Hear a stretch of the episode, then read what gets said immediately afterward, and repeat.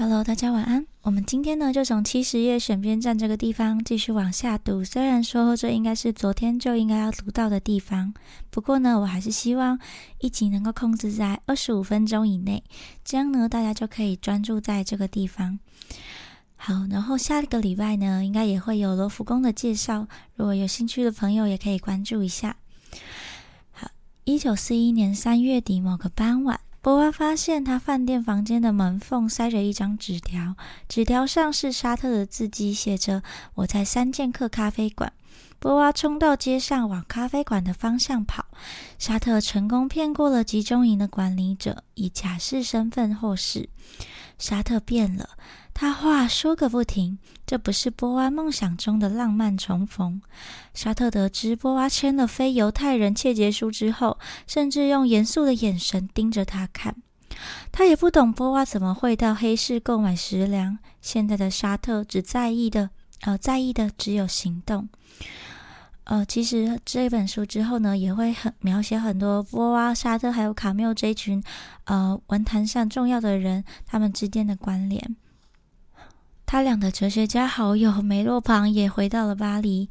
三个人整顿好后，便召集了现在，呃，其他作家组成抵抗团体——社会主义与自由。波娃对沙特的激进感到讶异。一九四一年夏天，他们一起骑着脚踏车到维奇法国，想在占领线以南建立人脉。然而，社会主义与自由的成员很快在抵抗方式上出现了意见分歧。沙特喜好比战胜过炸弹。没过多久，许多人便纷纷寻求加入更有效、组织更严谨的共产主义抵抗团体。沙特和波娃的抵抗领导生涯就在此画下了句点。沙特回到巴斯德中学继续任教，没多久后又转到了康多塞中学。不过，沙特从未签署非犹太人切结书。沙特和波娃回到了学生的身边，充满文字的怀抱也持续他们复杂的多角关系。不过，他们都变了，彻底的改变了。现在，这两个人。会努力抵抗占领者，只不过是以笔带枪。以韦科特闻名的上布勒也采取类似的行的策略。他的秘密刊物威力强大，一点也不亚于炸弹。一九二零年代，布勒以童书创作闻名，一直到一九三八年，布勒都是一个和平主义者。但在停战协议签署后，布勒便立刻加入了抵抗运动。他的工作内容是替英国的战俘规划逃脱路线，其笔名为科尔，意指法国阿尔卑斯山。叫，嗯，格勒诺伯，我知道这个地方了，哦，我知道，呃，阿尔卑斯山的山脚下的这个格勒诺伯这个附近的一个地名，这个名字后来成了法国最英勇的抵抗分子的代名词，啊，因为突然翻成这个中文，我看到他们下面的英文了。一九四一年的夏天，三十九岁的布勒短访巴黎。当时他走在老哥伦比亚的路上，碰见了著名的文学评论家安德烈特列夫。安德呃特列夫的这个政治理念呢，和他的年轻同业布勒相左。精明机灵的特列夫有如梦一般的锐利，是个反动分子。不过，更重要的是，他是一个无政府主义者。特列夫个性独立奔放，无无法效忠于政治组织，也不适合做分子。特列夫才刚读完一本让他大感震惊的书，这本书他也恰好带在身上，便想要送给布勒。这本书呢，其实是这个恩斯特·荣格的《花园与街道》。这是荣格在法国战役担任德意志国防军上尉时所写下的日记。德国国家主义作家恩斯特·荣格非常厌恶纳粹，从他的日记呢，便可一窥这位德军上尉的各种面相。日记描绘了一位心思细腻、乐于助人、举止优雅的男人。他读卡萨诺瓦回忆录、伊拉斯莫斯的作品、赫尔曼·梅尔维尔的短篇《安德烈·纪德和希罗多德、希罗多德的著作，却穿着着德意志国防军的制服，大举进攻比利时和法国。没多久后，占领法国的德军便把荣格的书列为禁书。也许是因为他的书充满人道关怀，并隐隐约约透露对纳粹的不满。不过，在此禁令之前，《花园与街道》这本书呢，早已脍炙人口。布勒很感兴趣，由他向特列夫道了谢，后来也读完了这本书。荣格真诚的笔触让布勒又惊又震撼。法国的普罗大众读了这本书后，不知是否能想象亲切的荣格代表着所有德国人的行为与意图。布勒心想：善良的德国军官实在难有立足之地，没有人有空去思考这种复杂微妙的事。这是场战争，必须打倒德国人，解放法国。哦，这里又再次的这个。点到了这个前面之前的，呃，德国人与这个法国人之间哦，其实呢，他们都多多少少有一些中间的人士，他们心中的矛盾。好，这部小说呢，对，布勒觉得有必要提笔写下对于这本书的回应。他用短短几星期的时间，便完成了《沉默之海》这部小说，描绘一名。法国老人和他外甥女的故事，在战时，他们被迫接待一名德国军官，原为作曲家的德国军官，一心只想要和这个法国家庭建立良好的关系，但法国人却拒绝与他交谈。无止境的沉默让军官深受打击，于是他便决定赴东线战场作战。布勒和其他参与抵抗运动的朋友决定要出版《沉默之海》这本书。左岸有史以来最诡异的出版社便如此诞生了。这群人找了一个勇敢的印刷业者，他的印刷厂非常的隐秘，位在十三区的医院大道附近，专印副文，所以相当的安全。布勒想用高级彩呃的纸材把这本小说印成典雅的百页书籍。在这个纸材限额的时期，这种秘密工作非常危险，而且社会资源也普遍不足。但是在布勒眼中，尽力呈现专业水准才是最重要的。他们将出版社起名为子夜出版社。韦科尔设计了出版社的星星符号，这个符号后来也成为代表所有抵抗运动出版社的记号。韦克尔每周送印八页手稿，排版完成便立刻摧毁手稿。接着他会把印好的内页送到哈斯拜大道上一个藏匿点，有个朋友在那里负责装订。第一批三百五十页的，呃，第一批三百五十本书，总共耗时两周才印好并装订完成。一九四二年二月，韦科尔送了一本成书到波朗在加里马的办公室，在那里复印后送至伦敦和纽约。伦敦的某个早晨，这本书落在地平线杂志索尼娅·布雷威尔的办公室桌上。布雷威尔马上把它读读完。再把书转交给他的老板希里尔·康诺利。康诺利将书本译为熄灯，并以最快的速度在一九四四年发行。而在纽约，此作内容连载于《时代》杂志社。《沉默之海》在法国以及海外迅速的畅销，子夜出版社也开始向其他知名的作家邀稿。好，然后到这边呢，我们跳一下，跳到最后一个七十三页最后一段。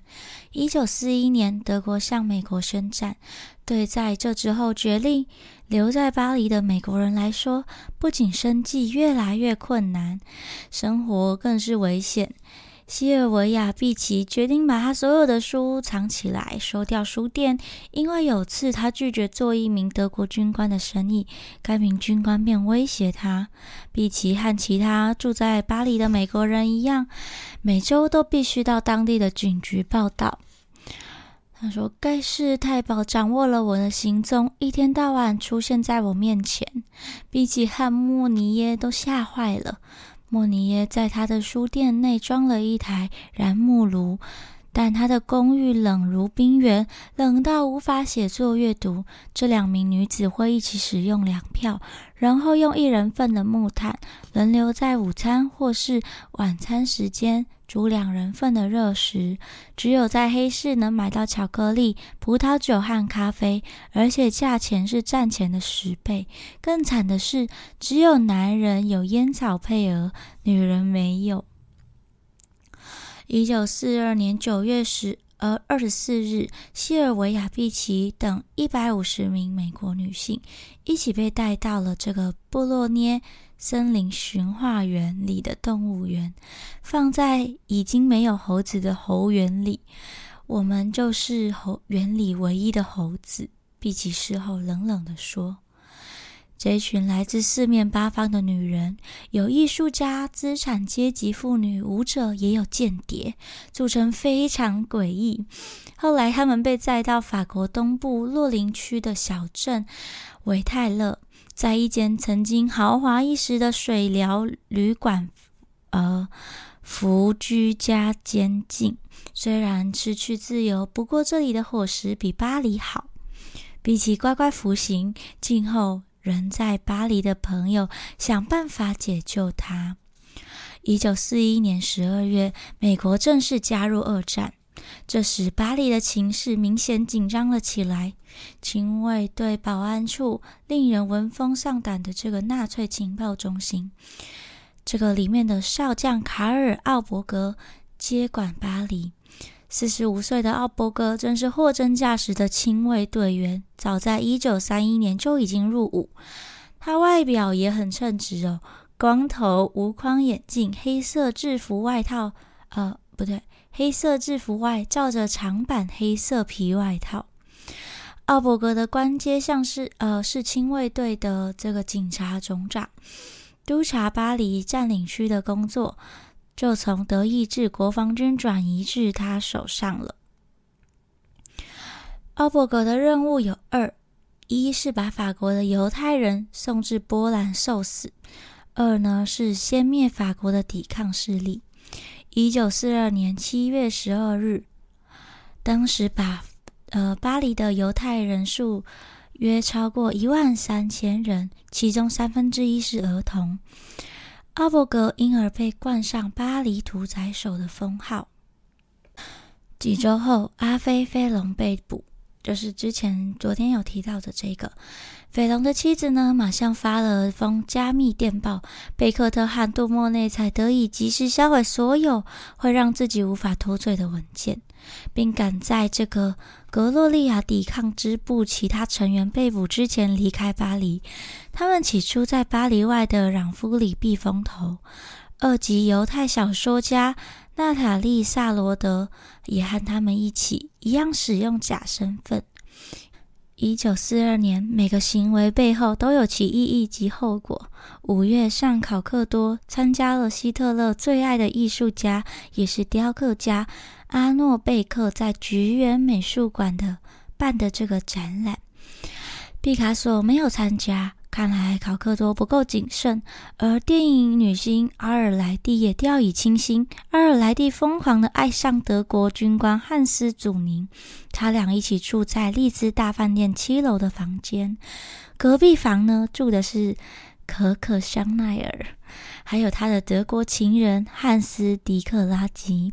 一九四二年八月二十四日，美国生活杂志刊登了一份清单，公布引起地下组织公愤与德国人狼狈为奸的法国人名单，其中包含美国最爱的法国甜心男歌手莫里斯·希瓦勒、阿尔莱蒂以及剧作家萨沙。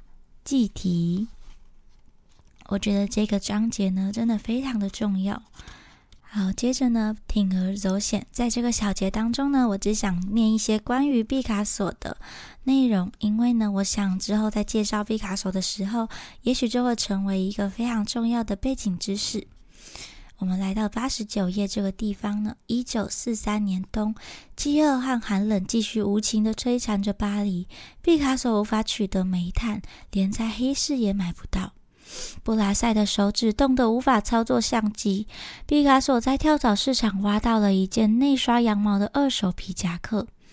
布拉塞则在自家客厅给自己做了一间小屋。一九四三年十二月初，气温直逼零度，巴黎人的家里头简直冷得都要结冰了。某天早晨，布拉塞发现他的青蛙阿飞死在鱼缸里。我很爱阿飞，阿飞丑得令人赞叹，就像我们现今生活的时代一样。为了避免遭受相同命运，布拉塞开始拍照保存自己过去的展品，并在他的公寓内建了一个一间小屋。小屋里有一张扶手椅、一台打字机、一个露营用的小炊炉、一盏灯和一个热水壶。在饥寒交迫之际，布拉塞发现毕卡索生活当中有件新鲜事，让他能够长保活力。某天早晨，布拉塞看见年轻的这个弗朗索瓦·吉洛，却一点也不意外。布拉塞认识吉洛，三年前，布拉塞在另外一名画家、匈牙利犹太人的这个安德烈·罗斯达的工作室见过他。显然，吉洛不只欣赏罗斯达的画作，也很喜欢画家本人。吉洛让我想起贝蒂娜·布洛塔诺。十八岁的波罗塔诺疯狂的爱上歌德，他仅靠诗词和诗人为生。他是恶魔的化身。布拉塞认为，不是毕卡索单方面诱惑吉洛，吉洛也诱惑着毕卡索。吉洛的一切让毕卡索神魂颠倒。微翘的嘴唇，直挺的鼻梁，脸颊上的痣，不对称的绿眼睛，弯弯的柳叶眉以及杨柳腰。毕卡索还是会和朵拉马尔共进午餐，马尔就住在不到一百公尺外的萨瓦六萨瓦路六号上。然而，毕卡索生命的某一个阶段已经结束，是时候重新起头了。吉洛把毕卡索的艺术推向了一个崭新的开端。惨淡的1943年来到尾声，巴黎和巴黎人一样，等一个了结，等待重新开始。那我们就接着进入到原本今天要念的章节，下一个第三章：抵抗，一团混乱的生活。一九四四年某个寒冷的早晨，贾克·乔扎从艺术桥走向罗浮宫花园。乔扎，我们昨天介绍过，早在三年半前，罗浮宫花园就被改建成菜园，巴黎的学童也才得以温饱。乔扎边走边在心里反复思索着前一晚与瓜土的通话。四十三岁的抵抗分子亚历山大·帕侯迪使用瓜土这个假名在外活动。帕侯迪和一世纪的雅典殉道者瓜土一样，出生于精英家庭。他的父亲是哲学教授，他自己则是高层政府的官员。帕侯迪无法接受1940年6月签订的停战协议，便立刻召集亲信的法国公务员，在法国抵抗势力代表人物尚木兰的带领下，成立了研究委员会。这群高瞻远瞩的原主的专家和法界人士开始替未来的自由法国和新共和拟定法律。一九四三年七月，木兰被捕，盖世太保将他凌虐致死。帕侯迪便接管占领区，呃，自由法国秘密组织的行动。戴高乐、帕侯迪与乔扎都非常重视法国的艺术品。乔扎奋力保护这些艺术品，不让他们落入贪婪贪婪的纳粹手中。这个工作呢，非常的不简单。